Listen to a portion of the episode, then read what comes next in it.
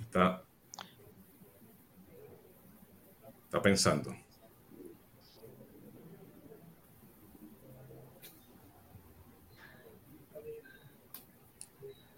Bienvenidos, creo que ya llevamos 20 segundos, no nos dimos cuenta. Esto es el tema de live stream y regresamos hoy con Simana Bullian de Bone Brand Loyalty, Yami este, Almaguer, que autora es de CX versus este, eh, servicio al cliente, eh, Hugo Sáenz de Clientix, este, Rodrigo Fernández, que todavía no ha llegado, estamos esperando que llegue, Dios quiera pues que no tenga problemas de internet, y Cecilia Ugoni de Real CX, bienvenidos, ¿cómo están?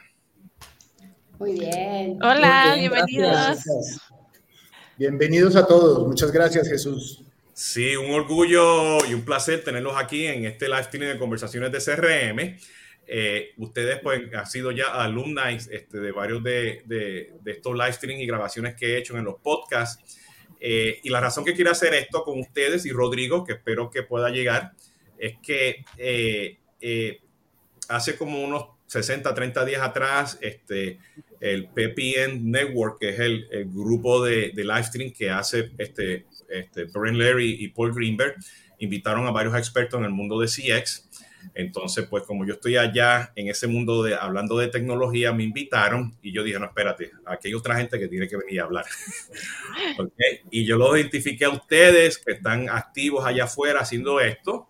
Eh, Hugo, que está basado en Colombia, Yami, que está basada en, México, eh, Ceci, que está basada en Argentina, y bueno, Silvana, que está en Madrid. Y cada cual de nosotros, pues cubrimos, pues no solamente los países, pues diferentes regiones, ¿no? Eh, y, la idea hoy justamente es poder descifrar que, en dónde estamos con estas estrategias, ¿no? Hay muchos eventos, hay muchos proveedores que están hablando eh, ustedes no solamente hacen las charlas, pero están en el día a día convenciendo a las empresas, a los directivos que hay que moverse a, CX, ¿no? Este, eh, y justamente, pues, hay, hay una definición, esta va a ser mi primera pregunta, ¿no?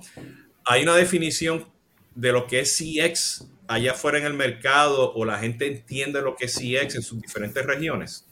Ceci, cuéntanos. Sí, bueno, eh, la experiencia es un tema netamente de percepción. ¿sí? Eh, la experiencia es lo que el cliente eh, percibe cada vez que interactúa con la organización. Eh, esta percepción es algo mucho más emocional que racional, es cómo se siente, qué sensación le queda y tiene todo que ver con lo que esperaba que iba a pasar, esa expectativa versus lo que termina viviendo. ¿sí? rápido ejemplo, si me dicen te voy a, hacer el envío, el delivery de las hamburguesas en 40 minutos y te las envío en 30, mi percepción va a ser, wow, qué rápido, qué bueno. Ahora, si la promesa fue, te vamos a mandar las hamburguesas en 20 minutos y me las mandan en 30, esos mismos 30 se convierten en lento y decepción, ¿sí? Entonces, no tanto es eh, qué específicamente, como diría Maya Angelou, ¿no? ¿no? No es tanto lo que decimos o lo que hacemos, sino cómo logramos hacer sentir al cliente. Y esto hoy en un mundo tan, eh, tan cada día más digitalizado con tecnología y autogestión y los chats, inteligencia artificial, la premisa sigue intacta, ¿sí? Independientemente por qué canal se interactúe ese cliente. Eh, ya sea por una red social o por un chatbot eh, con una respuesta automatizada o por una persona presencial, un asesor presencial o un agente en el call center, algo espera ese cliente y como organización tenemos que lograr que nuestros colaboradores puedan estar muy atentos a esta dinámica. ¿Qué espera ese cliente? ¿Qué es realmente lo que espera? Y cómo yo puedo asegurarme de dárselo, ¿sí? eso que esperaba o un poquito más para que ese cliente confíe en la organización y vuelva una y otra vez a elegirme. Y, esa, esa definición, de, por ejemplo, Silvana, Hugo, Yami, o sea, la gente la entiende. Que usted tiene una definición aparte, una percepción aparte de lo, de lo que es. Yo digo la gente, estoy hablando desde, desde que te abre la puerta, ¿ok? Hasta el CEO, ¿no? El de arriba, ¿no? Sí, yo te quiero compartir, Jesús, precisamente, me encanta cómo lo maneja Ceci y a mí lo que se me hace sumamente interesante es que cuando voy a impartir capacitaciones dentro de los corporativos, todos los colaboradores están ahí y frecuentemente te estoy hablando de un 90% de las veces que yo pregunto antes de dar la definición, ¿saben, ¿saben qué es experiencia del cliente o la diferencia entre servicio y experiencia? Y el 90% de las personas al levantar su mano y explicar qué es experiencia, lo captan como si la experiencia fuera toda una estrategia acá arriba de la empresa corporativa en donde a mí no me toca y ellos acá arriba se tienen que hacer algo extraordinario para que luego venga y desemboque en el colaborador. Y esa es la parte interesante, que no, que precisamente lo que acabas de decir ahorita, el guardia, el de recepción, el vendedor, cualquiera que sea tu posición, tú con tu trabajo del día a día puedes convertir un servicio en una experiencia, simplemente dando ese, ese factor extra al cliente que no se lo esperaba y que va a hacer que el cliente diga, wow, no me esperaba esto del colaborador no necesitas esperar a que toda la empresa haga toda una estrategia para que tú desde tu posición puedas brindar una experiencia a tu cliente. Silvana, ¿cómo tú lo ves allá en, Madrid y Europa? Yo pienso que todo el mundo lo entiende porque todos somos clientes, entonces la propia definición no tengo nada que añadir y, entienden. Sí que observamos nosotros que cuando luego se aterriza qué significa para ellos en su día a día, siendo empleado y cómo aplicar Em, dar una experiencia diferencial para ser relevantes para los clientes, ahí se quedan cortos y dicen, ¿cómo lo hago? Mm, ¿Cómo lo puedo trabajar? Eh, ¿Cómo sé qué es lo que necesita el cliente? ¿Cómo conozco sus expectativas? Porque yo no estoy en escuchar al cliente o cómo usar los datos. Allí todavía hay tanto por hacer porque digo que no es que no se entiende, no se sabe la, cómo implementarlo y, y luego cómo realmente hacer asegurar que el cliente se siente justamente especial en cada punto de interacción que tiene con la empresa o la marca. Sí, Hugo. Ahí yo agregaría, estoy muy de la mano con la definición que le da Silvana, pero yo digamos que lo separaría. O sea, las personas, como dice Silvana y como dice Ceci, entienden el tema de qué es experiencia. Pues somos humanos, todo el tiempo estamos viviendo experiencias, pero como organización el problema es ese detrás de cámaras. O sea, cuando uno le pregunta a uno de los empleados o cualquier colaborador, incluso de la red de proveedores o de la red de canales, cómo brindar una experiencia, no saben cómo. ¿Por qué? Porque no hay una arquitectura o no hay una organización, no hay planes. Es ahí donde las empresas todavía tienen, todavía cojean en esa, en esa interpretación del cómo hacerlo. ¿Qué tengo que tener detrás para poder entregar esa experiencia que estoy planeando? Es ahí como donde hay poquito de todavía de, trabajo por hacer desde nuestros roles como influencers. Esa palabra no me gusta mucho, me siento como de 20 años, pero, pero desde nuestro rol de influencer, también desde nuestro rol de consultores, porque en últimas, eh, y ustedes lo deben haber notado en sus países, casi cualquier eh, persona que sale de la universidad y no consigue trabajo trata de ser consultor y, pues nuestro rol, nuestra responsabilidad con, con, el tema es llevar este tipo de conocimiento de 20, 25, 30 años a las organizaciones para que sepan ese cómo que les hace falta. Sí, fíjate, este, Enrique Sainz aquí este, eh, nos puso aquí pues que, o sea, que hay confusión, ¿no? Este, allá fuera en el mercado y, y vamos a asumir que que con lo que está diciendo este Silvana, ¿no? Que la gente no sabe hacer eso, ¿no? Y tiene la arquitectura, tiene la estrategia y se invirtió para tener una sola definición, con los recursos, la gente y todo. ¿Qué significa esa inversión? Porque hay gente que dice, enséñame retorno de inversión de esta estrategia de CX, ¿ok? Con la definición. Para mí la definición es la definición que tenga la empresa, ¿ok? O sea, desde, desde ese punto de vista, ¿no? Pero, pero cuando tenga eso definido, ¿Cómo ellos están invirtiendo realmente para que esa persona que esté en ese punto de venta tenga ese apoderamiento y usar la tecnología, los datos, los procesos, ¿no? Que todo esté funcionando, ¿no? Esa inversión es una inversión como un proyecto, se invirtió un proyecto, o sea, se sacaron 100 mil dólares y se acabó. O, o, hay un departamento o hay una inversión ya embebida en, en el estado financiero, ¿no? Que ya tú sabes que tú vas a perder tiempo, vas a perder dinero porque estás invirtiendo y luego a 3, 4, 5 años lo vas a recuperar, ¿no? Los famosos paybacks, esto de 5 años, ¿no? ¿Estamos invirtiendo realmente en Latinoamérica para, para, hacer todas estas estrategias de CX? o en, Madrid o en, Europa?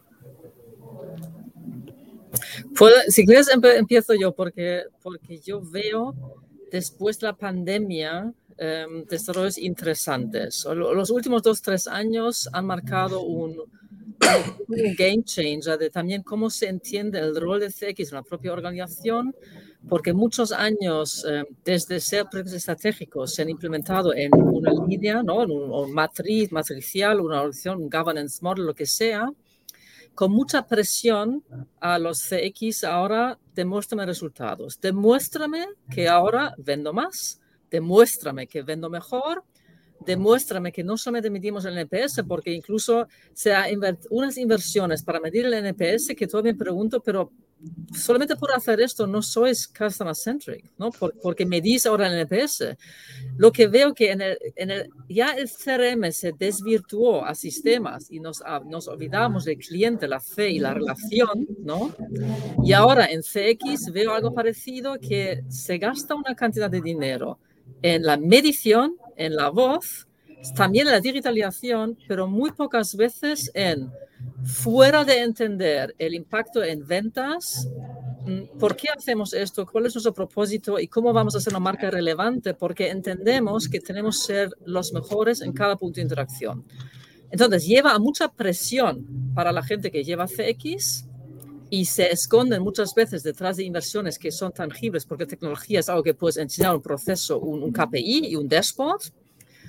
Em, y veo que a nivel de los propios clientes vuelven a ya buscar, son, son conscientes de que van a recibir a lo mejor menos experiencia por un precio menor porque ahora combaten la inflación, eh, inseguridad en los mercados laborales, digo, mm, en Europa, yo no sé cómo está en Latinoamérica, pero volvemos tanto a los basics que yo lo veo un poco crudo para inversiones en CX que no tengan que ver directamente algo que, que sea medible con impacto en ventas. Ceci, Yamisa, este Hugo. Dime. Um, no, no, o sea, este, estoy, escuchando a Silvana, este, o sea, y, y, o sea, y aquí Juan Pablo Granada lo puso aquí también, ¿no? Este, o sea, podemos implementar la solución de NPS. Y, ah, qué bueno, ¿no? Pero, pero somos, está, está en el ADN o sea, mm. está, está, esa inversión del de arriba. Yo uso mucho la frase cuando hablo con mi gente, me dice que, que la aprendí de, de, Silvana. Tienes el coraje de invertir dinero, tienes el coraje de invertir tu tiempo, de estar presente tú como CEO, ¿ok? De ofrecer lo que tienes que ofrecer, ¿no? ¿Entiendes? Entonces, eso es parte, o sea, e, e, esa inversión está ahí para, para poder solucionar eso. Bienvenido, Rodrigo. Gracias. Em, creo, bueno, si, me permiten, vuelve Rodrigo. este, hablando de, la inversión, eh, hay una frase que a mí me gusta mucho usar y me gusta mucho observar. Ahí donde pones tu presupuesto, ahí es donde está tu corazón. Entonces, dentro de una empresa, enséñame tus estados financieros, enséñame en dónde tú pones tu presupuesto y veo realmente en dónde está tu corazón y qué es lo que quieres conseguir como empresa. ¿Qué tanto presupuesto asignamos al rubro de experiencia del cliente? Ahora, una vez que la empresa ya asigna un rubro de, de inversión en experiencia del cliente, ¿cómo va a ser utilizado? Porque tal como lo decía Silvana, ok, a veces hay grandes inversiones dentro de las mediciones, como el NPS o tantas de mediciones que se pueden hacer, pero aquí la inversión más, bueno, que, que, de mayor retribución a corto plazo es la inversión en el perfil del colaborador, sobre todo que está en, el, en contacto con el cliente, porque queremos o contratamos perfiles de bajo costo de baja, bueno, de bajo, de bajo costo en todos los sentidos, porque nos cuesta más barato y luego exigimos cierto tipo de respuestas, cierto tipo de actitudes, cierto tipo de perfiles altos en donde el perfil no nos da. Sin embargo, conseguir un perfil de nivel más alto para poder obtener ciertos resultados nos va a costar más dinero. Esa es, una de las inversiones. La segunda inversión es la última eslabón de la cadena, que es la postventa. Veo frecuentemente que, eh, que ahí se reduce la inversión y toda la inversión o el presupuesto se va hacia la prospección, hacia comercial, hacia la venta captar y deslumbrar a nuestro cliente.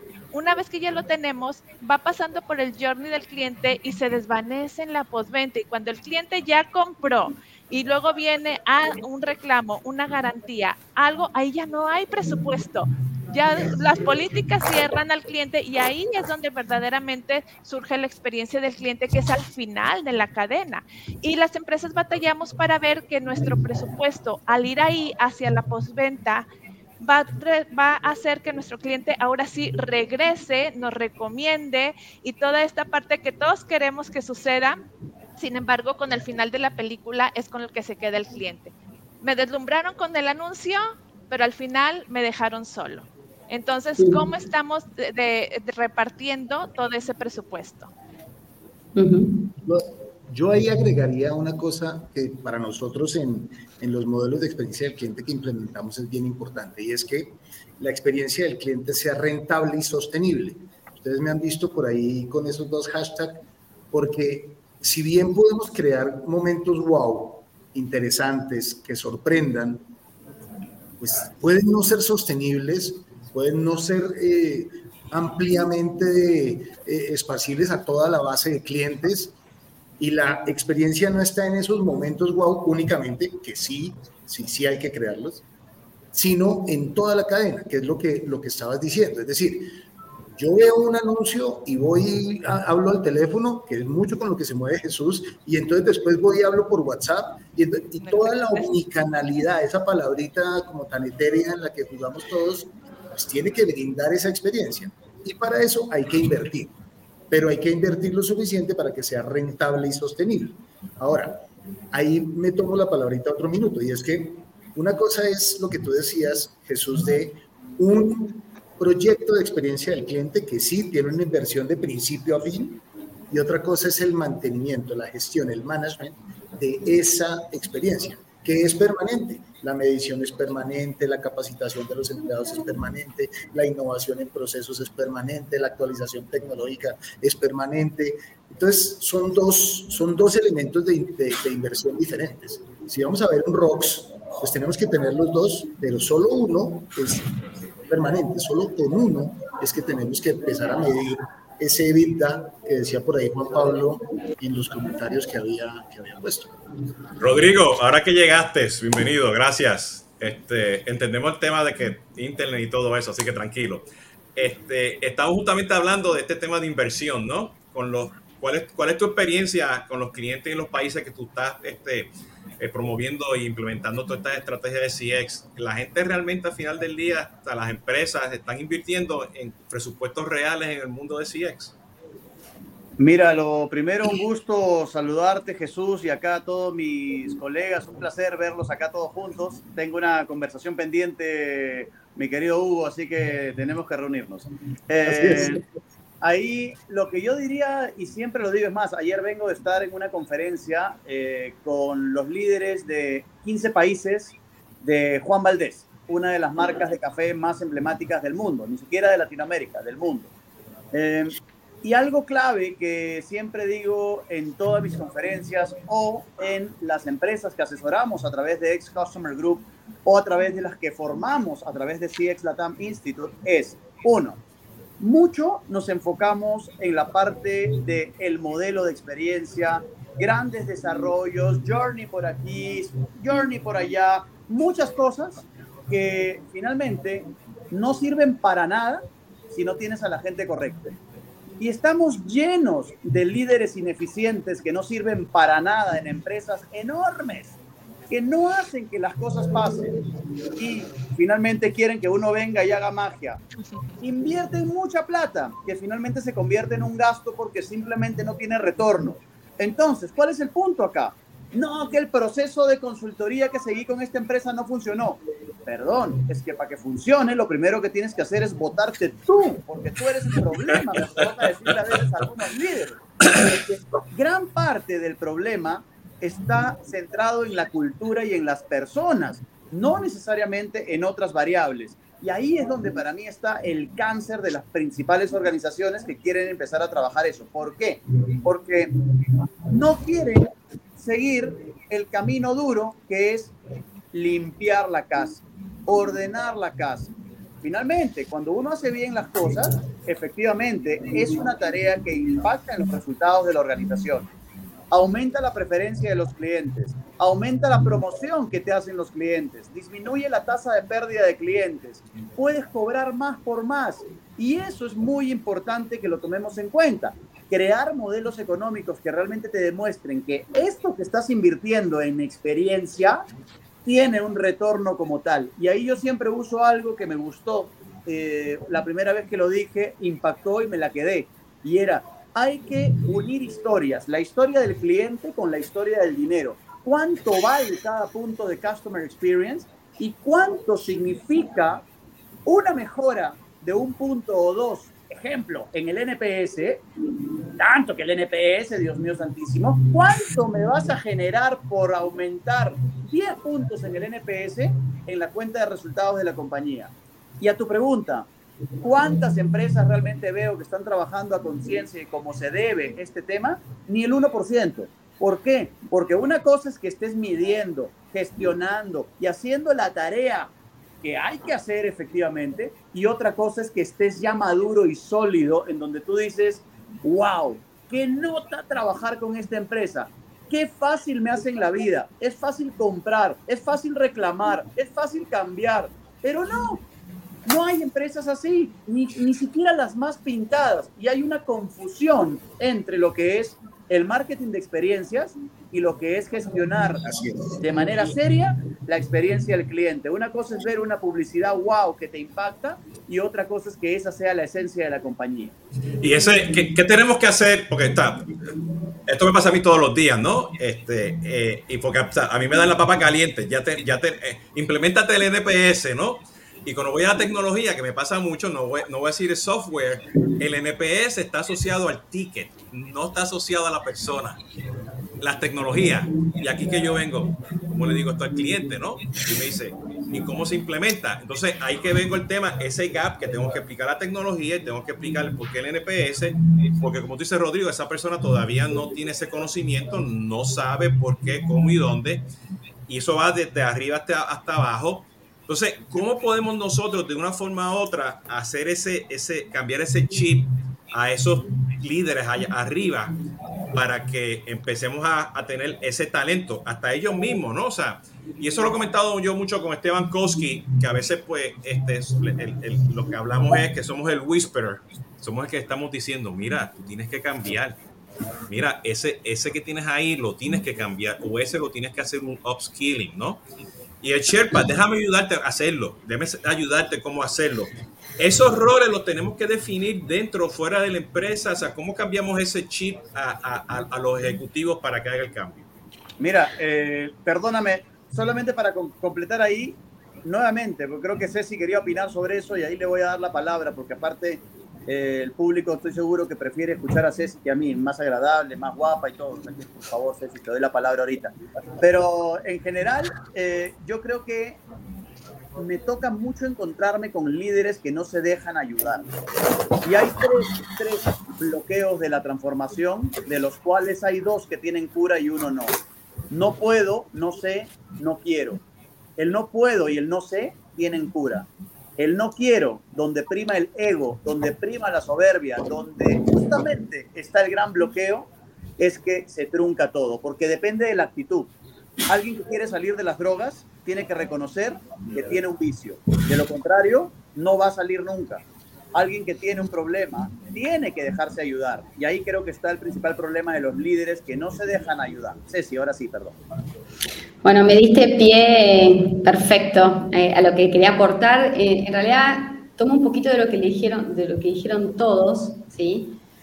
Y esto al final del día es una gran gestión de cambio, gestión de cambio comportamental, ¿sí? Estoy totalmente, 100% de acuerdo con lo que dice eh, Rodrigo, porque al final si no tienen ganas de hacerlo, no los puedes obligar. Y esto es muy, eh, es una línea muy, muy fina, ¿sí? Vamos, hay, hay como dos universos acá. Después ver con los líderes, ¿sí? Que coincido totalmente con Rodrigo. Eh, pero vamos a ir a los equipos que están en li primer línea de contacto con el cliente, ¿sí? eh, ¿qué hace la organización en general? Invierte, en el mejor de los casos, tecnología, un CRM, este, un chatbot, este, no sé, este, eh, diferentes herramientas para tener el sentimiento del cliente. Ni hablar de NPS, Silvana, estoy totalmente eh, de acuerdo con vos.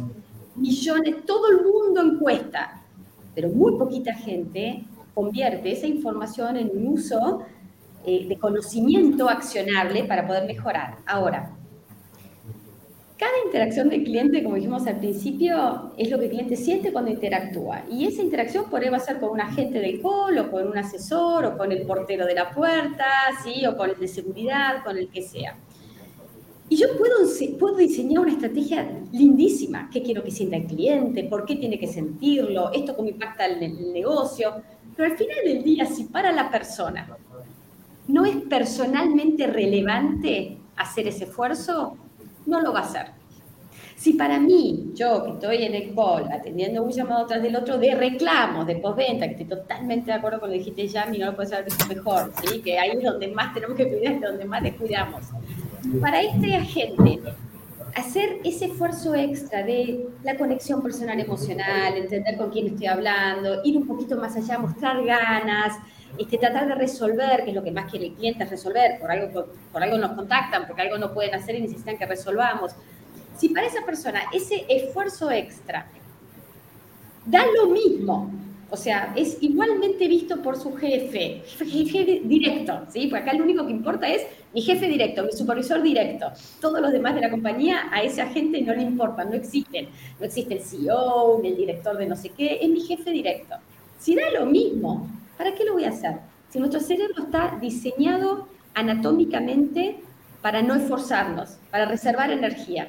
Entonces, ahora, si para mí, si yo veo que haciendo esto extra, mi jefe me mira, me reconoce, yo me siento mejor, se me hace más, más lindo el trabajo, cuando resuelvo me gusta me siento mejor, y que mucho tiene que ver con el perfil inicial, por supuesto, pero también tiene mucho que ver con acción-reacción, entonces voy a tener más ganas de hacerlo.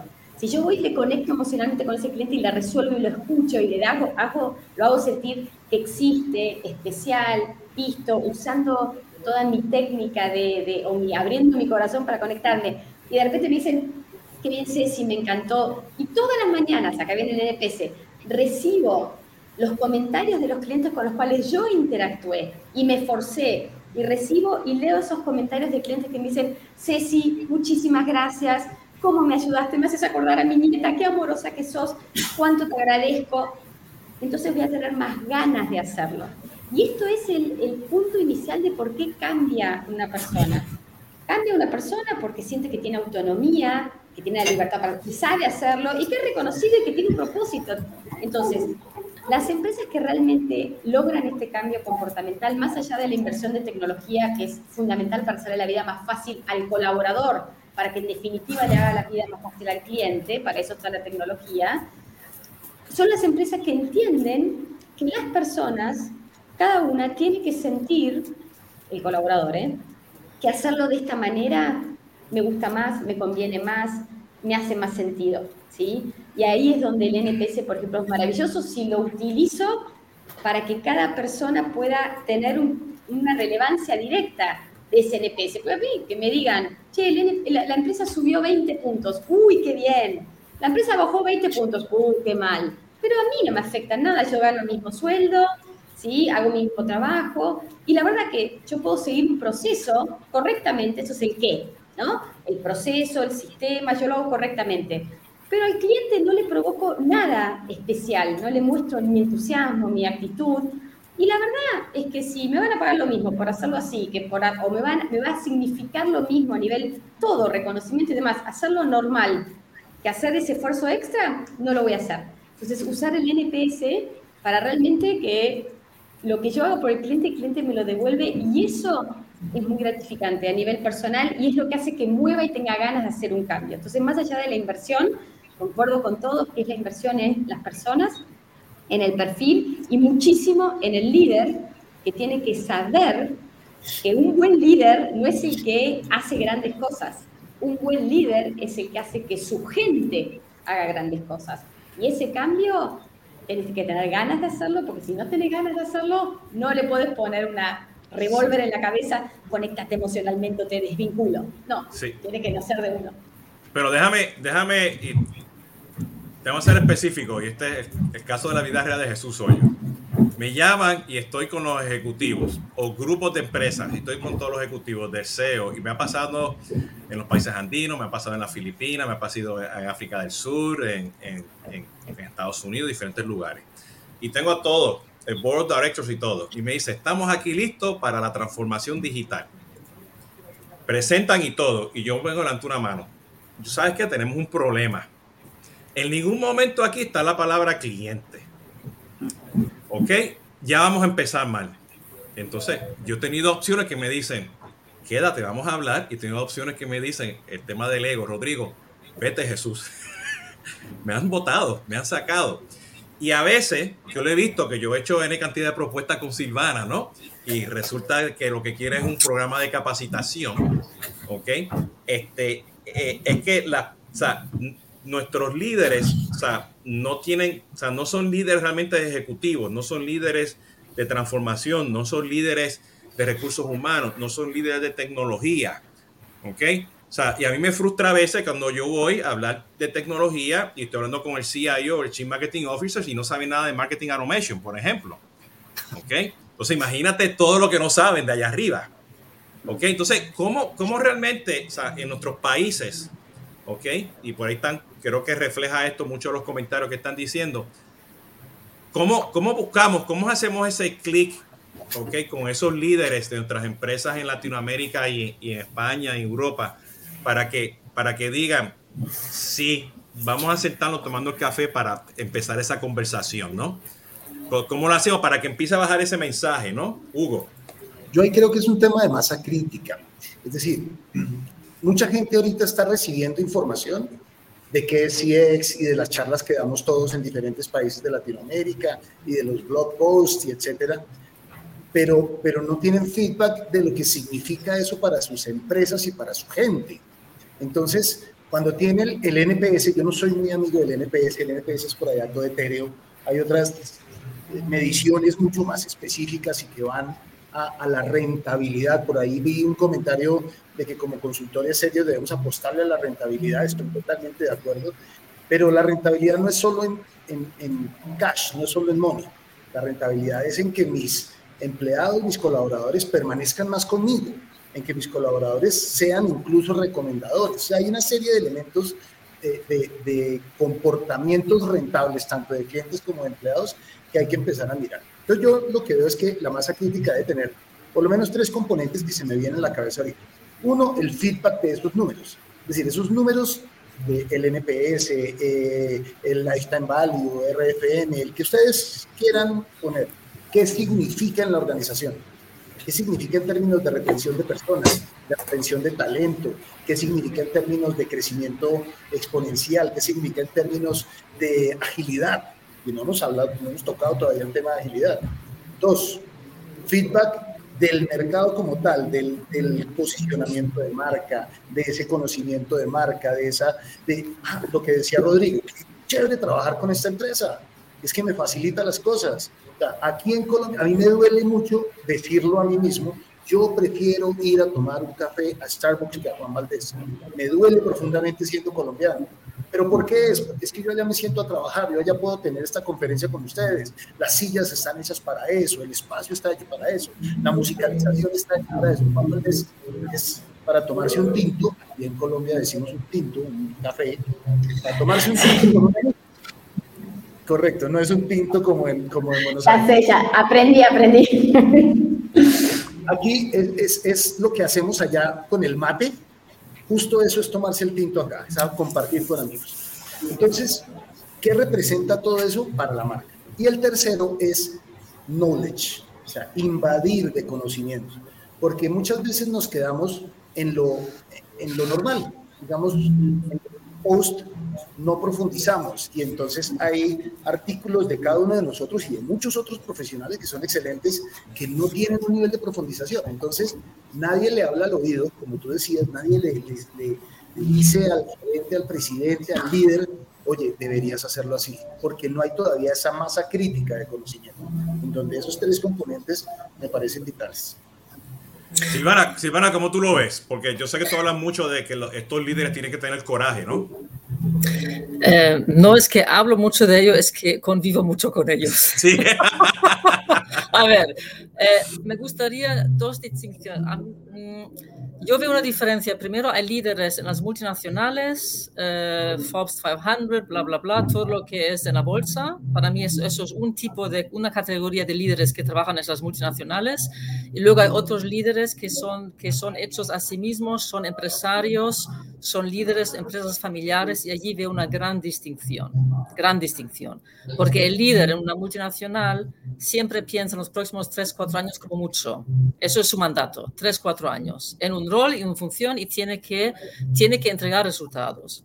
Volviendo a CX, no produce los resultados a corto plazo que esperan. Por eso no es una prioridad estratégica de inversión para ellos. Buscan qué es lo que me ayuda a mí hacer mi mandato, de, eh, enseñar que llevo la empresa al siguiente nivel, pero muchas veces no piensan a largo plazo porque sus propios dueños, que son muchos veces fondos de inversión o shareholders, o llamémoslo como queramos, no buscan el largo, buscan el corto. Entonces siempre va a hacer cosas que le ayuda a hacer, combinar el corto con las, eh, con, con, las estrategias a 3, 4 años que diseñan para ejecutar. Y allí también podemos diferenciar entre believers, practitioners, non-believers, non-practitioners. Ya, ya, ya he visto un mat, una matrix donde los puedo colocar. Otra cosa son, son, son, los, son los de empresas familiares, donde sí hay una visión a largo plazo, están mucho más abiertos a entender cómo puedo asegurar que mi negocio es sostenible, mi empresa es sostenible, mis empleados tienen un futuro. Algo que un CEO de una multinacional pocas veces se pregunta. Let's face it, son otros, ellos mismos tienen otros KPIs con los que se les mide a ellos. Lo que van a hacer es, lo que se mide a mí, lo voy a entregar. Entonces, lo que se espera de resultados a corto plazo, pocas veces podemos demostrar con las medidas de CX porque sabemos que una, una transformación estructural y cultural. Y si eres rápido, tardas tres años, pero tres años vas a tardar. ¿Eso encaja en un plan estratégico de un CEO de multinacional? Pues pocas veces. La mejor manera de que despiertan es, bueno, como lo decía Kotter, es un sense of urgency o las cosas no van bien. Yo recuerdo conversaciones hace 10 años con empresas automovilísticas alemanas preguntándoles con directivos, alta dirección, ¿qué pensáis de Tesla? ¿Sabéis cuál es su respuesta? no saben producir coches. Digo, no has entendido lo que es Tesla. Es que no se trata de saber producir coches. Se trata de una cosa totalmente diferencial. Y allí está el problema. Yo allí comparto tu visión, Jesús. Visionarios, estrategas, personas que entienden que ser CEO es mucho más allá de gestionar una cuenta de resultados a cada tres meses o ya mensualmente, porque la presión cada vez más aumenta cada vez hay menos y están dirigidos por lo que se les pide sus shareholders que muchas veces buscan la rentabilidad a corto plazo. Esa, esa, analogía de, de, Tesla es importante porque el otro día en un podcast escuché al, al, CEO de Ford y dijo, este, Ford sabe hacer, perdón, Ford no sabe hacer software, ¿ok? Y estamos en, en, en, un, en un supply chain que el software cambió y Tesla pues nos quitó todo y miren la diferencia ahora. Ford ahora está utilizando acá en Estados Unidos los sitios para cargar los, los, los, Tesla. O sea, los carros eléctricos de Ford están usando ahora la red de, de, Tesla, ¿no?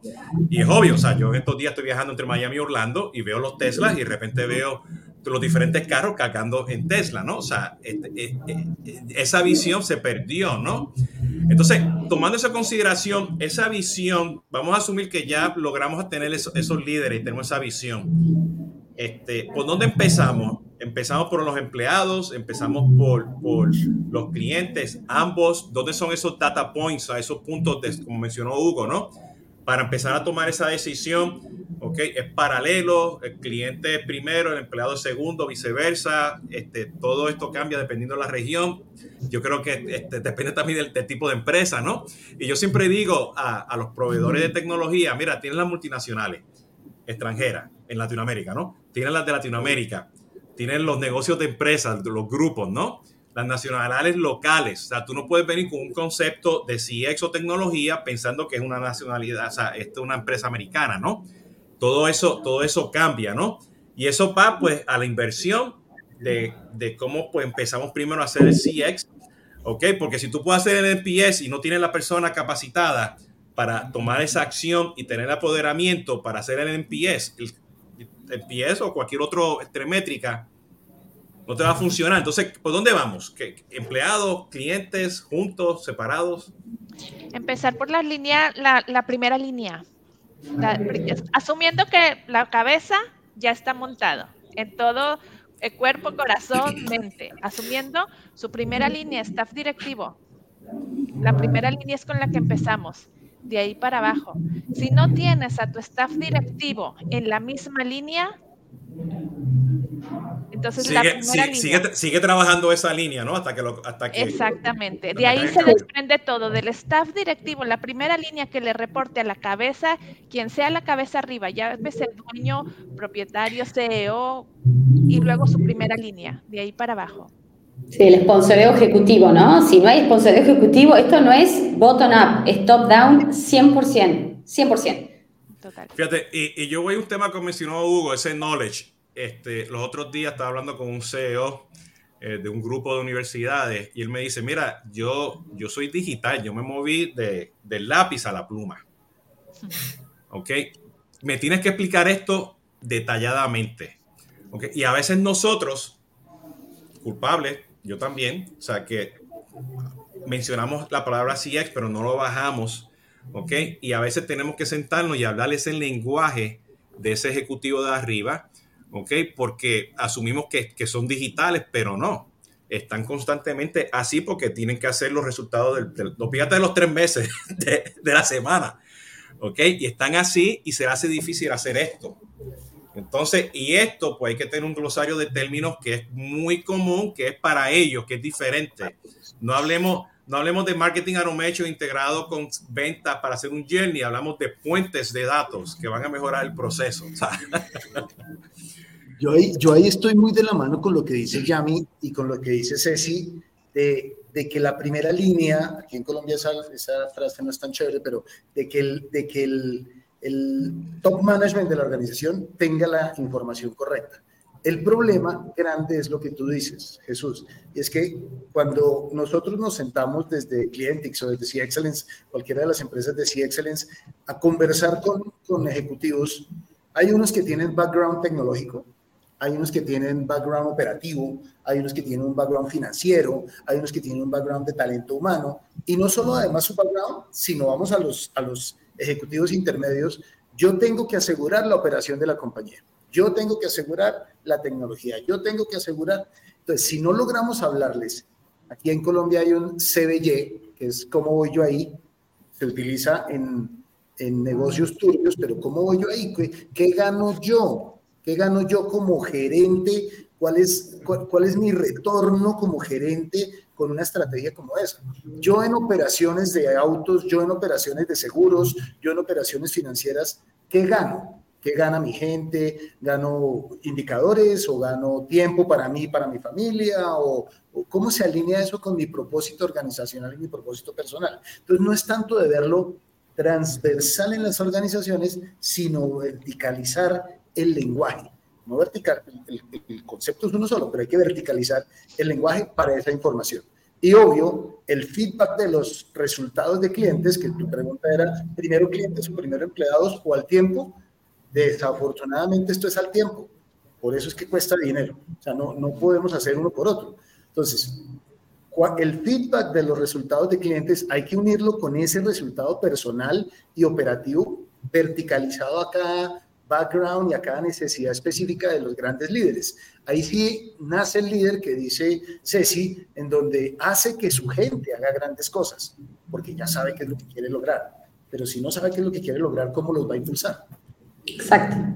Rodrigo, ¿cómo, cómo tú ves este, este nivel de madurez? Este, eh, este, o sea, por ahí pusieron los ejemplos de Amazon y Disney. Yo sé que hay muchos casos reales que muchas empresas locales no quieren decirlos, este, eh, eh, que llevo estos 20 años trabajando en Latinoamérica, sé que los existen, pero mucha gente no los quieren decirlo, mayormente empresas de grupos. Pero ¿cómo tú ves esta madurez?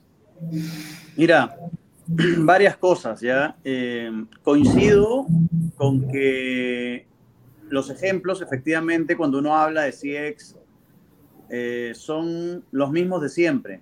Eh, hay, digamos, muy pocos casos en Latinoamérica y por eso yo creo que, digamos, la avalancha de empresas que aparece cada día y te promete grandes modelos de experiencia, modelos de voz del cliente, etcétera, etcétera, que finalmente es como que hay veces uno dice, oye, ¿estás realmente generando valor a las organizaciones con lo que estás haciendo?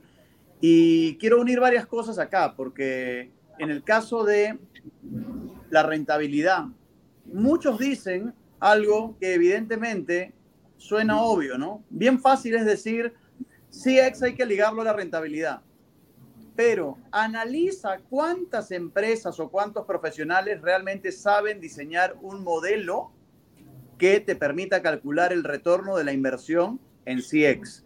Son muy, pero muy poquitos contados los que realmente crean un modelo en el cual puedas identificar cuáles son las variables que hacen que se muevan las palancas financieras de la empresa a partir de, por ejemplo, una subida en X puntos en el NPS o en el CISAT o en el indicador que quieras. Otro punto importante es entender que la medición es importante, las herramientas tecnológicas son importantes, pero el otro día me llaman de una empresa bastante grande, colombiana, para decirme, Rodrigo, necesito tu asesoría. ¿Para qué? Para que me ayudes a ver qué cosa puedo hacer con toda la información que me da el software que he contratado. Porque simplemente están llenos de datos y no saben qué diablos hacer con la información. Entonces, ¿para qué tienes un Ferrari parqueado en la puerta de la casa si no lo vas a poder ni usar o no sabes cómo manejarlo? Entonces, sí creo que hay un tema, primero, hay un tema de involucramiento de los líderes. ¿Cómo convenzo a un líder? Cuando yo sé que ya llego a la reunión final para una consultoría, por ejemplo, y quiero terminar de convencer al CEO o al financiero, tengo que hablarle de números. No le voy a hablar de NPS, de satisfacción, lealtad, bla, bla, bla, bla. Le tengo que transformar el mensaje. Por eso digo siempre que tenemos que ser bilingües. Hay que hablar el idioma. Su idioma, exacto. Exacto. Y el idioma financiero, que ahí es donde le va a llenar el ojo. ¿Por qué? Porque le estoy traduciendo los beneficios desde la perspectiva de CX hacia los beneficios financieros de la empresa. Ahí creo que es el primer enamoramiento con aquel pensamiento duro, aquel líder que no quiere cambiar y te empiezan a ver de diferente manera cuando le hablas de una manera mucho más aterrizada a el modelo de negocio. Entonces yo creo sí que es importante todo lo que se viene diciendo, creo que es importante las personas, clave desde arriba, ¿no? Partiendo por los líderes, que esto sea un proyecto de compañía, por lo tanto se convierte en una estrategia de compañía y deja de ser solo un proyecto de área, para que realmente trascienda. Y a partir de ahí, creo que es clave empezar a analizar si tenemos las personas correctas para lograrlo. Muchas veces, y esto no lo digo yo, una vez en una entrevista a Walt Disney le dicen, ¿cuál es el éxito, la clave del éxito de Walt Disney Company? Y él responde, la clave del éxito no soy yo.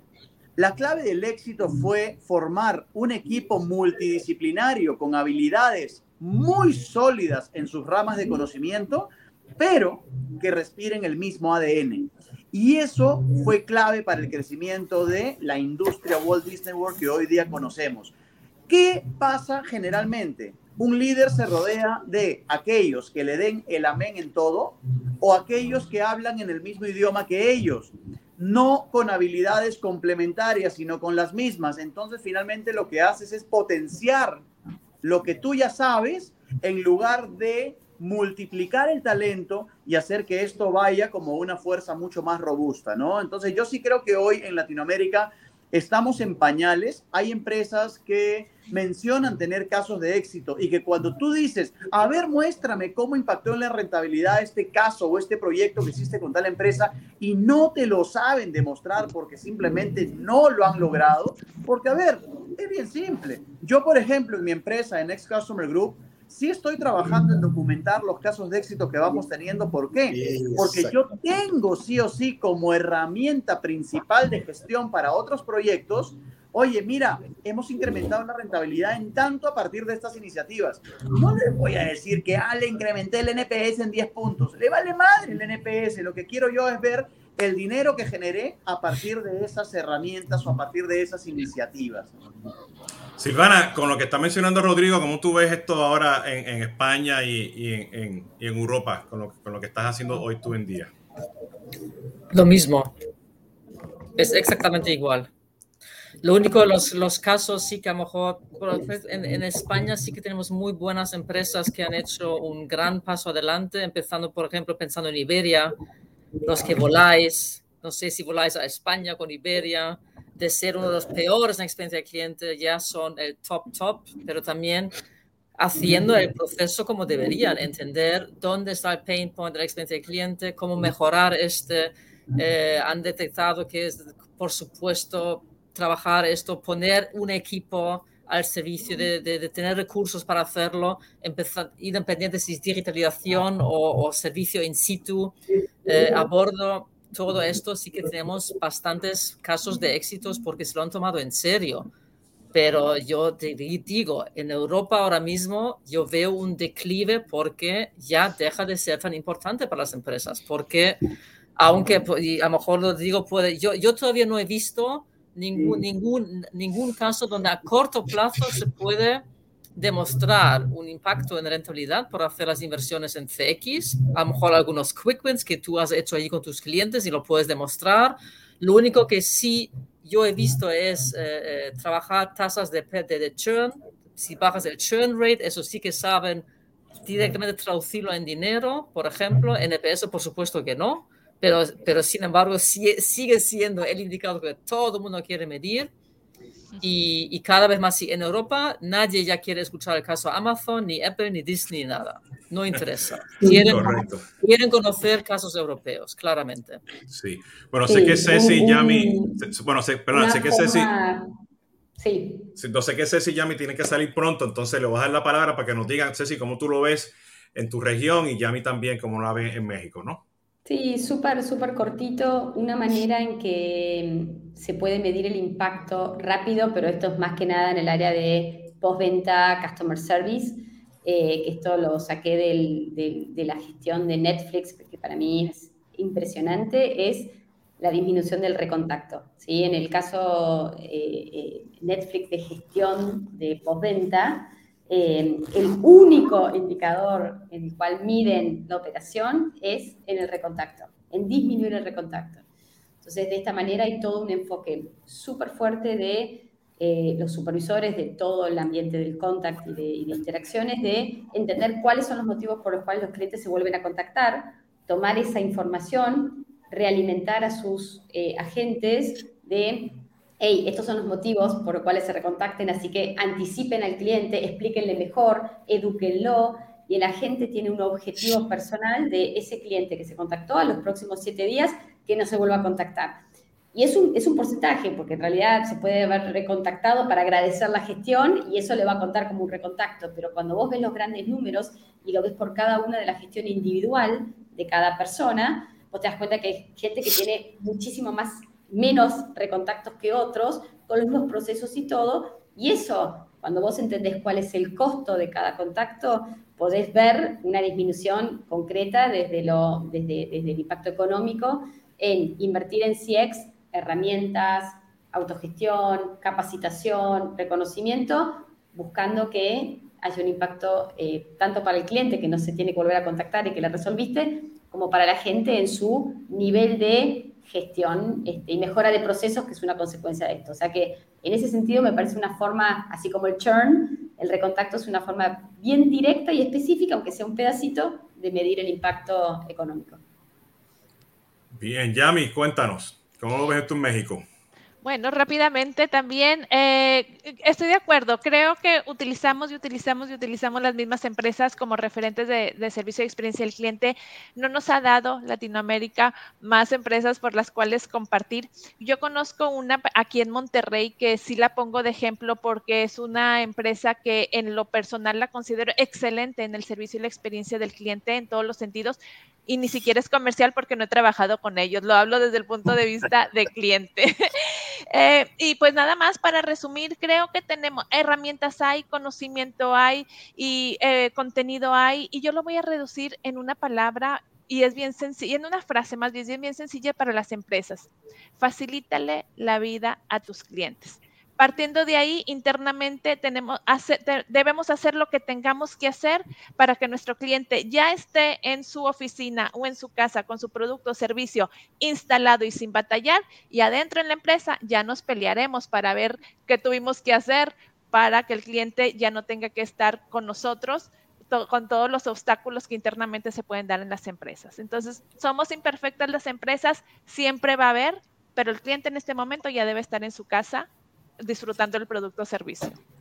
Bien, Ceci y Yami, yo sé que tienen que salir sin pena. Yo ahorita hago el, el, outro comercial para que, estén, que estén en contacto pues, con Ceci y Yami. Yami está basada en México, Ceci en Argentina. Bueno, ya los LinkedIn ya están ahí, ¿ok? Un gustazo, un gustazo estar con todos. Gracias. Verlos a todos, Rodri, Hugo, Jesús, Silvana y Yami. Saludos a Carlitos. Chao. Chao, chao. Hugo, ¿cómo, ¿Cómo, ¿Cómo, lo ves tú en, en, en, Colombia, no? Este, tú y yo, ¿no? Pues, al principio estuvimos hablando en el, en el, Green Room, ¿no? hace años que nos conocemos, ¿no? Este, ¿Cómo ha sido esa evolución desde que nos conocimos hace 10 años atrás con el café ahí? Este, no fuimos a los Starbucks ni, ni a los... Este, eh, ni a los Juan eh, Valdés. Ni a Juan Valdés, eran los, el café de la esquina, el café del hotel, el, restaurante, ¿no? Para tener la, la buena experiencia colombiana, ¿no? Pero ¿Cómo, cómo, ha evolucionado Colombia? Pues mira, mira, eh, en Colombia hubo un boom de necesidad de experiencia del cliente hace relativamente poco. Nosotros en Clientix, eh, valga la cuña, llevamos 22 años haciendo esto. Este año cumplimos 22 años. Es decir, esto, esto de CX no es un concepto nuevo, lo sabe Rodrigo, lo sabe Silvana. Lo que pasa es que ahorita se volvió más relevante pero no es un concepto nuevo. Cuando tú y yo hace 12, 13 años veníamos aquí a Social CRM, a todas las conferencias de Social CRM, eh, había un concepto, estaba pasando de servicio al cliente a experiencia del cliente. Silvana de pronto conoce este concepto que fue muy, muy conocido en España, que se llama clienting, de un, un libro muy, un libro de un par de españoles muy interesantes. Lo trajimos acá y, y eso, digamos que era de alguna forma ver lo que hoy se llama arquitectura de experiencias, cómo funcionaba, es decir, eh, los procesos, la estructura, gente, cultura, datos, herramientas, tecnología, cómo apoyan la experiencia del cliente. Hace 12 años eso era imposible verlo en las organizaciones. Cuando se creó la metodología architecture que, de la, de la, con la que nosotros trabajamos, que lo creamos junto con Microsoft, allá en Fort Lauderdale, con Hernán Tavares, para todos los, eh, la implementación de Dynamics 1.0, es decir, hace 15 años en Latinoamérica, era muy raro decirles, mire, es que el CRM es una estrategia de negocios, no es una herramienta tecnológica. Y por ahí pasaron derecho y CRM quedó como una herramienta tecnológica. Lo mismo empezó a pasar con la experiencia del cliente y afortunadamente estamos todos estos eh, dinamizadores, por no decir influencers, entregando información.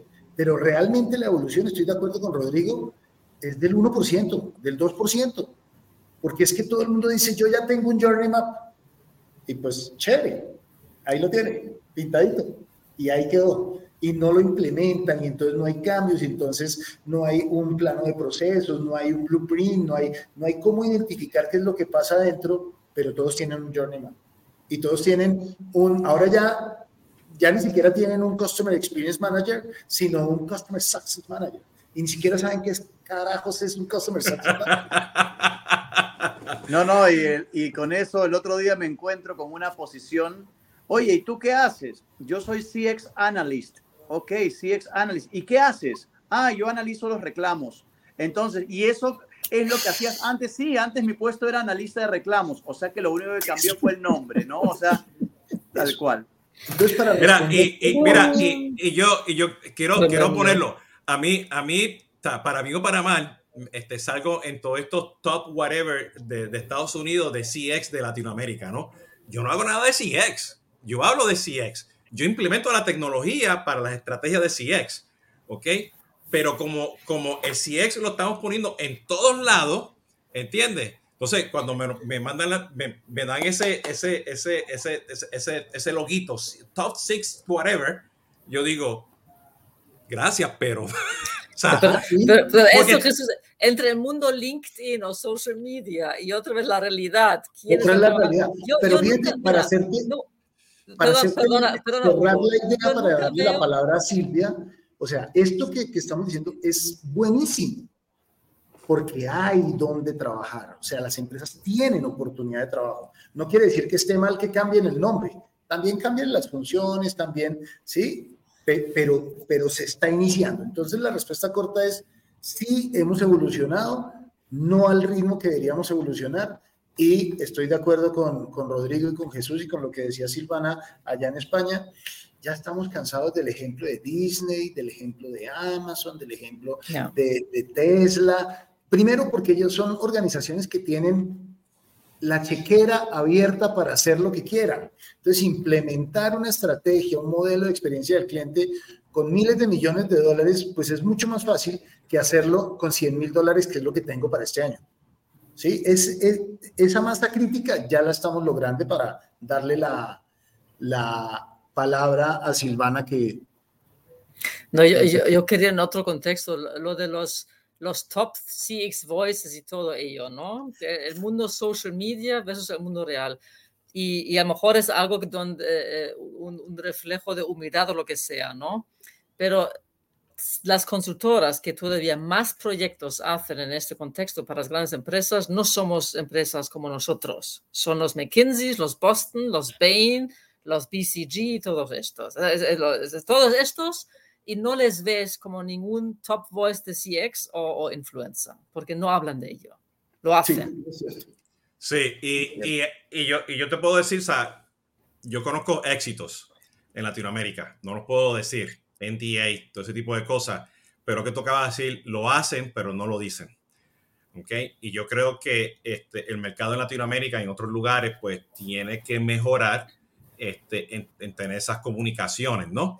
que debe ser parte de la estrategia. O sea, si tú tienes un buen CS, te está funcionando a ti como empresa, pues empaqueta eso, o sea, dalo a conocer, ¿no? Este, y yo, o sea, yo he estado en Argentina, en Venezuela, en Colombia, este, en Centroamérica, Panamá, este, Perú, donde hay unos, unos, unos buenos, buenos, buenos proyectos de CX y ni siquiera le estaban llamando CX. O sea, yo tengo una estrategia centrada en el cliente. Claro. ¿Ok? O sea, así de sencillo, ¿no? CX, pues es una palabra que estamos utilizando todos nosotros, este, pero al final del día, o sea, volvemos a ese, a, a, a, a ese tema, ¿no? Entonces, por último, me gustaría entonces este, este, eh, dejarle aquí las la últimas palabras a ustedes. Este, eh, yo hago, cuando ustedes venden la estrategia CX y la ejecutan y la tienen, y hay que hacer la tecnología, aquí entro yo, ¿no? Este, ¿Qué, ¿Qué error estamos cometiendo allá afuera en las estrategias de CX en incluir o no incluir las tecnologías? Porque a veces compramos, Rodrigo, el caso que mencionaste, la empresa en Colombia, compró la tecnología el Ferrari, pero no sabe hacer, qué hacer con ella. Y hay, hay una brecha entre lo que la tecnología puede hacer con lo que la estrategia dice que hay que hacer, ¿no? Yo, ahí que me llaman a mí, es que yo estoy tratando de cerrar esa brecha, ¿no? Este, compraron muchas cosas o compraron poquitas cosas y ahí yo trato pues de apoyarlos a, ellos, ¿no? ¿Qué estamos haciendo bien o mal con la tecnología hoy en día, con las estrategias de CX? A ver, eh, lo primero es que creo que estamos efectivamente poniendo a la tecnología en el centro y no al cliente en el centro. Yo creo que la tecnología es clave para el desarrollo de una estrategia de CX o para un proyecto de transformación digital en una compañía. Pero eh, cuando uno analiza, y acá voy a citar, por ejemplo, el modelo de mi colega y amigo Gabriel Alzate, eh, un paisa que conoce mucho el tema de transformación digital, justamente nos conectamos porque él mismo menciona, La tecnología es un habilitador de la experiencia, no al revés. ¿Y qué sucede? Muchas veces contratamos tecnología, yo quiero el Ferrari, pero no tengo al conductor del Ferrari ni a los mecánicos que me den mantenimiento al Ferrari. Yo creo que un error es, uno, preocuparte solo de la tecnología sin poner al cliente en el centro y sin tener las personas correctas en el lugar correcto. Y dos, la falta de compromiso de la alta dirección. Para mí es clave realmente que un proyecto de experiencia nazca con la bendición de Papá Dios, me refiero al CEO de la compañía, que esto realmente se vea como una estrategia de compañía y no como un proyecto de área, y que todo lo que hagamos lo hagamos poniendo al cliente en el centro. Paréntesis, cita en mayúsculas y en negritas. La magia empieza por dentro. Si no hay gestión del employee experience, justamente el EX, la experiencia del colaborador, no vamos a lograr nada hacia afuera, porque simplemente sin colaboradores que realmente sean los adecuados, con la actitud necesaria, con las capacidades necesarias, motivados, que amen la empresa, no vas a lograr absolutamente nada hacia afuera. Por lo tanto, creo que hay una estrategia conjunta de CX y X con el apoyo desde la alta dirección y con el apoyo también de las herramientas tecnológicas como habilitadores de la experiencia, no al revés. Silvana, ¿cómo tú lo ves? Yo añadiría em, dos vertientes a lo que ya dice Rodrigo para, para no repetirme. A nivel em, empleado es sobre todo entender el por qué, explicar mejor por qué tenemos un cambio de sistema o un sistema nuevo, porque muchas veces se enfoca en, en, en, en enseñar funcionalidad, pero no hacerles partícipe en el propio diseño, cómo les facilita a ellos la vida para entregar una mejor experiencia. Entonces, es eh, la experiencia empleada en el contexto de la involucración y la co-creación con ellos y sobre todo para que entiendan, porque yo todavía veo muchas cosas donde se implementan los Salesforce, los Microsoft, los Sugar CM, todo lo que, o los Marketing Automation Systems, y es un sistema más que los empleados tienen que usar en vez de una, una, una una integración. Y eso a nivel tecnológico pienso que es otro error, que lo que vemos silos en organizaciones a nivel procesos y decisiones, lo mismo está pasando con las tecnologías. Un poco de aquí, un poco de allá, un poco de allí. Eh, incluso Salesforce no tiene todo y tiene que integrarse con otros sistemas. Eh, y esto también mm, a nivel eh, organización interna de proyectos de, de tecnología es, es, es, a veces un caos en vez de producir mejores experiencias. Sí, mira, en ese tema, y que escuchándote a Silvana y Rodrigo, antes de darle a, Hugo la última palabra, este, cuando a mí me llaman para la tecnología, yo, yo enseguida pregunto, o sea, ¿qué compraste? ¿Qué versión? Enséñame el order form que, de, las 20 cosas que compraste. ¿Ok? Y yo hago la pregunta, ¿en dónde está el modelo de datos del cliente en la tecnología? Exactly. ¿Ok? Entonces, y ahí que todo el mundo se mira.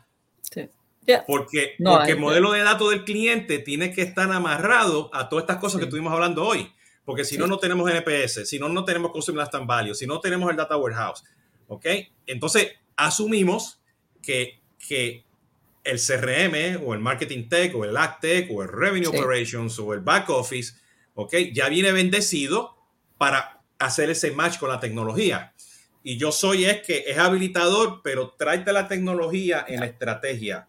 Hazte pruebas de concepto, hazte piloto, con eso, conoce. Y si no tiene la gente que no conoce la tecnología, empieza a buscarla, porque te va a tomar tiempo buscarla, porque no las hay. No las hay. Está allá, estamos allá afuera y lo estamos viendo en el mercado. Bien difícil conseguir este, las personas que nos ayuden y que conozcan y que CEO venga, yo quiero que tú me hagas B y, entiendan lo que es B en la tecnología, no que haga, te haga C, D y E y te haga un monstruito con la tecnología. Entonces los datos no, te van a servir, que va el ejemplo que mencionó Rodrigo ahorita de esta empresa en Colombia, ¿no? Hugo, te dejo la última palabra para así poder terminar. ¿O estás pensando, te quedaste frisado? Yo creo que se oh. quedó frisado porque se quedó en posición. lo perdimos, lo perdimos. Bueno, vamos a darle 30 segundos a lo que regresa. Este, eh, yo, o sea, mi idea hoy era este, de tenerlos ustedes aquí para que la gente escuchen. Y yo creo que, que, que el mensaje primordial que estamos escuchando es, nos tenemos que acercar ese oído de ese CEO ¿ok? Y estar constantemente con el mismo mensaje, ese conocimiento, bajarlos a los unos y los ceros de lo que es la experiencia del cliente, porque si no empezamos desde arriba, ese 1%, esa madurez no va a expandir.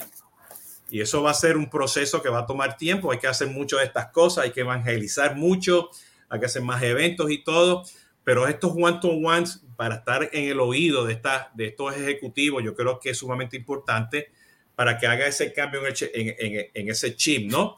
Desde ese punto de vista. Y creo que por aquí ya está regresando Hugo. Sí, Jesús. Déjame, por favor, porque no podemos hablar de Customer Experience solamente de los números. No olvidemos que también es la otra parte que mencionó Cecilia antes. Yo diría, love your customer more than his, show, than his wallet. Repítelo de nuevo. Love your customer more than his wallet.